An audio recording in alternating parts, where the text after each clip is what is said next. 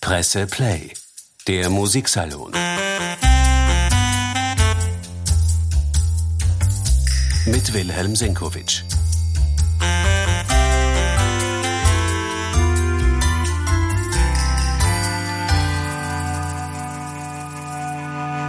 Herzlich willkommen, meine sehr geehrten Damen und Herren, beim heutigen Musiksalon. Er ist Asmik Grigorian gewidmet, einer der meistdiskutierten Operndiven unserer Zeit. Sie absolviert nämlich dieser Tage im Wiener Konzerthaus ihr Liederabenddebüt in Wien. Erstmals ist sie nicht in der Oper, sondern im Liedgesang zu erleben und das von einer Sängerin, von der man bisher den Eindruck hatte, sie könnte ohne Bühne gar nicht leben, sie könnte ohne die Szenerie, ihre Schauspielkunst, ihr großes Können gar nicht voll entfalten. Vielleicht ist das doch anders. Versuchen wir im heutigen Musiksalon ein kleines tönendes Porträt dieser Asmik Grigorian. Hören wir zur Einstimmung in ihre, man glaubt es kaum ja tatsächlich ihre allererste Solo-CD. Sie ist Romanzen aus der Feder des Jahresregenten Sergei Rachmaninow gewidmet.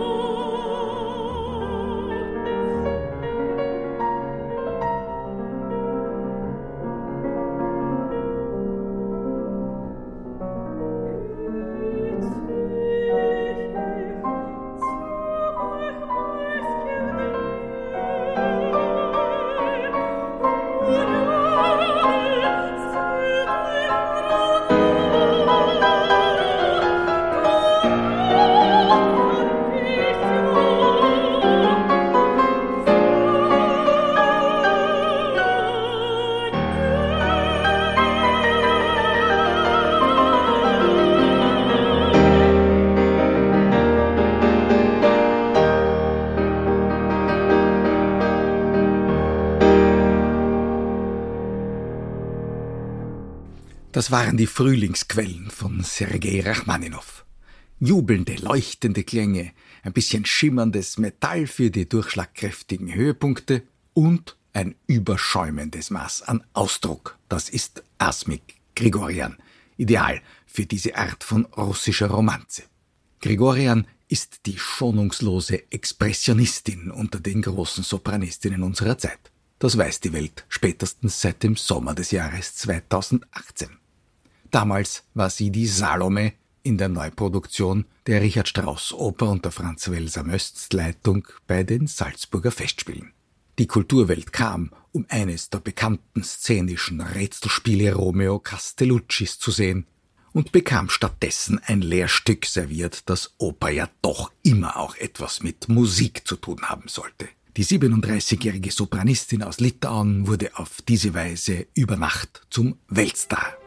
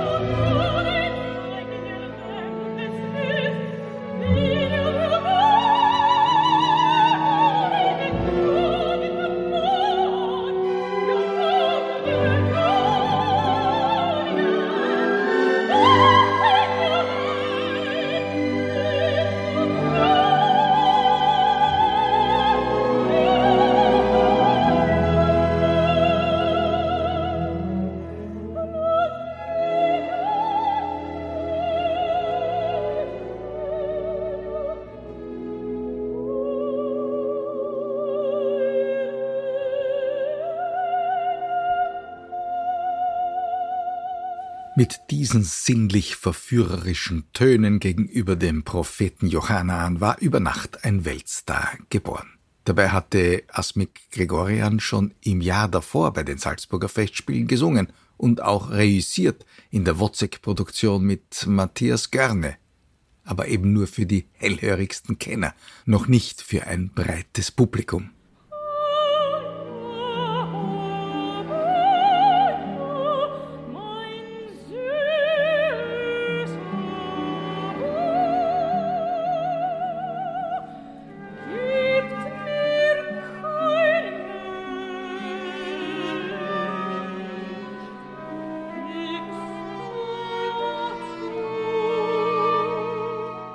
Die Marie im Wozzeck von Alban Berg.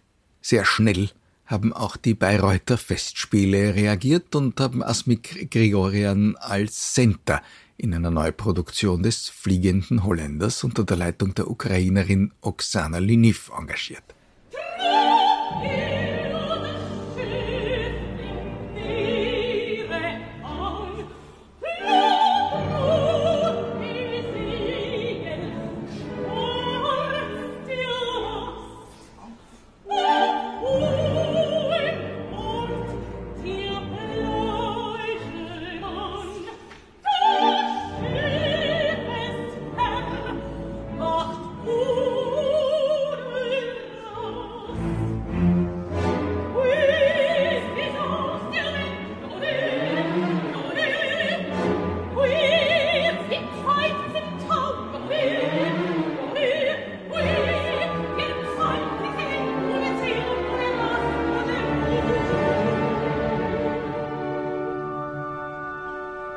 Aber es gab natürlich auch ein Leben vor den Salzburger Festspielen für Asmik Grigorian. An der Komischen Oper in Berlin war sie schon Jahre zuvor aktiv. 2016 absolvierte sie ihr Rollendebüt als Tatjana in Berikowskis Neuproduktion von Tschaikowskis Eugen Onegin.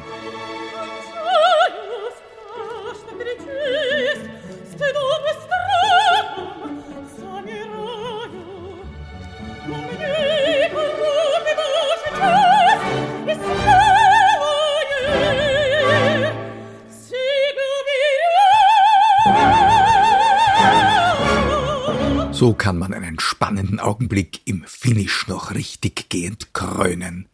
Diese Kunst der theatralischen, der musiktheatralischen Überrumpelung beherrscht die Gregorian perfekt. Die Tatjana hat Gregorian zweimal übrigens auch an der Wiener Staatsoper gesungen. Daheim in Litauen wusste man natürlich längst, was diese junge Asmik Gregorian konnte – Bereits 2009 heimste die damals 27-jährige Künstlerin jubelnde Kritiken und Preise für ihre Gestaltung der weiblichen Hauptpartie in Stephen Sondheims Musical Sweeney Todd ein.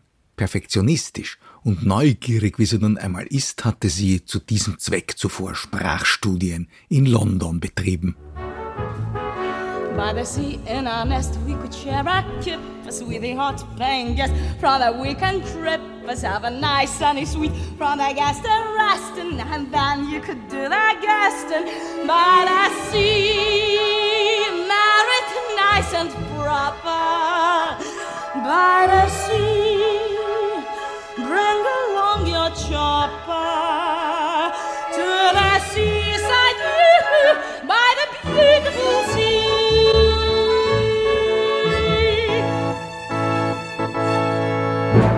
Einig sind sich aufmerksame Hörer, dass die Stimme dieser vielseitigen Künstlerin sich am besten doch im slawischen Repertoire entfaltet. Es passt am besten zu ihrem immer leicht metallisch grundierten, sinnlich vibrierenden Timbre. In Mailand war sie die Lisa in Tchaikovskis Pikdam, in London und Wien war sie Janaceks Jennifer und in Madrid Dvorak's Rusalka.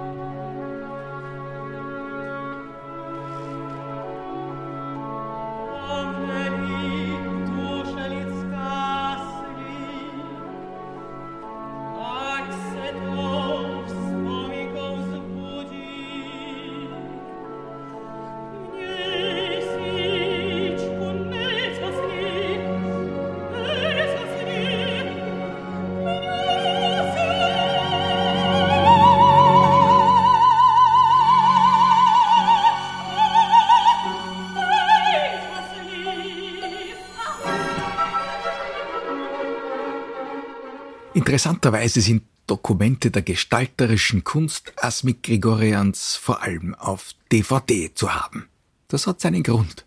Nicht unbedingt, weil man die oft lächerlichen Regieeinfälle der heutigen Inszenatoren so gern anschauen möchte.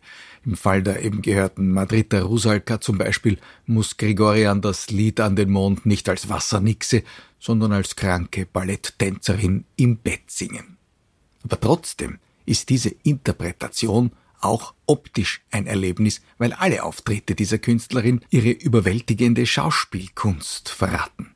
Das Abliefern makelloser Gesangsphrasen ist nicht das, wofür sie immer gelobt worden ist. Aber nicht einmal bei Puccini-Premieren hat man den einen oder anderen nicht ganz sauberen, nicht ganz geglückten Ton beanstandet. Asmik Gregorian auf der Bühne, das ist immer ein optisch-akustisches Gesamtkunstwerk. Daher hat sich die Sängerin bisher nur zweimal für reine Tonaufnahmen ins Plattenstudio begeben. Das erste Mal vor Jahren an der Seite des früh verstorbenen Baritons Dmitri Worostowski für ein Konzeptalbum mit Ausschnitten aus bekannten und weniger bekannten, aber wichtigen russischen Opern. In einem Fragment aus Prokofjews Krieg und Frieden singt die Grigorian die Natascha. Und in Rubinsteins Dämon ist sie die Tamara. Der Dämon war in unseren Breiten bis zur Bregenzer Festspielproduktion in der großartigen Ära Alfred Woppmanns kaum je gewürdigt worden. Er ist auch bis heute eigentlich ein unbekanntes Wesen für die meisten Opernfreunde im Westen geblieben. Und das ist schade. Für Ausdruckssänger wie Worostowski und Grigorian bieten sich in diesem Stück nämlich wunderbare Möglichkeiten. Hören wir die Szene aus dem Finale. Hier versucht der Dämon, ist eine Art russischer fliegender Holländer, sein Opfer zu verführen. Sie könnte ihn erlösen, wenn sie sich ihm hingibt. Sie spürt zwar, dass sie dann verloren wäre, ist aber doch verwirrt von dem Zauber, der sie umgarnt. Und nach dem Kuss erscheint ein Engel, um sie vor den bösen Folgen zu bewahren. Der Dämon muss weiter herumirren. Für Asmik Gregorian sind diese genial vertonten Seelenqualen eines jungen Mädchens Munition für höchst expressiven Gesang.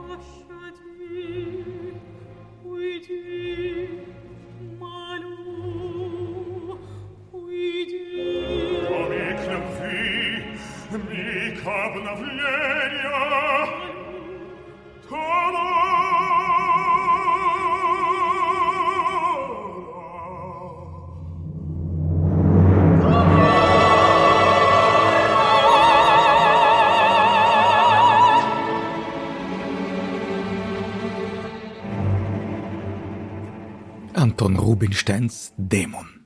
Da braucht's keine Bühne, die wird musikalisch für unsere Fantasie quasi mitgeliefert. Packender als jede zeitgenössische Inszenierung ist das jedenfalls. Da werden Sie mir wahrscheinlich recht geben, meine Damen und Herren. Umso spannender, die Sängerin jetzt einmal in einem Liederabend erleben zu dürfen, wirklich ohne Szenerie, auch nicht im Geiste, konzentriert auf die gestalterischen Möglichkeiten der Stimme. Ihre einzige Solo-CD, die bisher entstanden ist, hat Asmik Gregorian Liedern von Sergei Rachmaninow gewidmet. Und da heuer ein Rachmaninow-Jubiläum zelebriert wird, gehört eine Hälfte des Wiener Liederabends auch diesem Jahresregenten. Die CD nennt sich irritierenderweise Dissonanzen. Nicht unbedingt das, was wir mit der sinnlichen Melodik dieses Komponisten gemeinhin assoziieren. Aber eines von Rachmaninows Liedern heißt tatsächlich so und beschreibt eine Herzensdissonanz. Eine junge Dame besingt da ihre Bewusstseinsspaltung. Sie hat sich von ihrem Geliebten getrennt und liegt in den Armen eines anderen. Aber was macht das schon, wenn sie sich dort ja doch wieder nur in die seligen Augenblicke der ersten Liebe zurückträumt, in die Frühlingsgärten und nächtlichen Wonneschauer.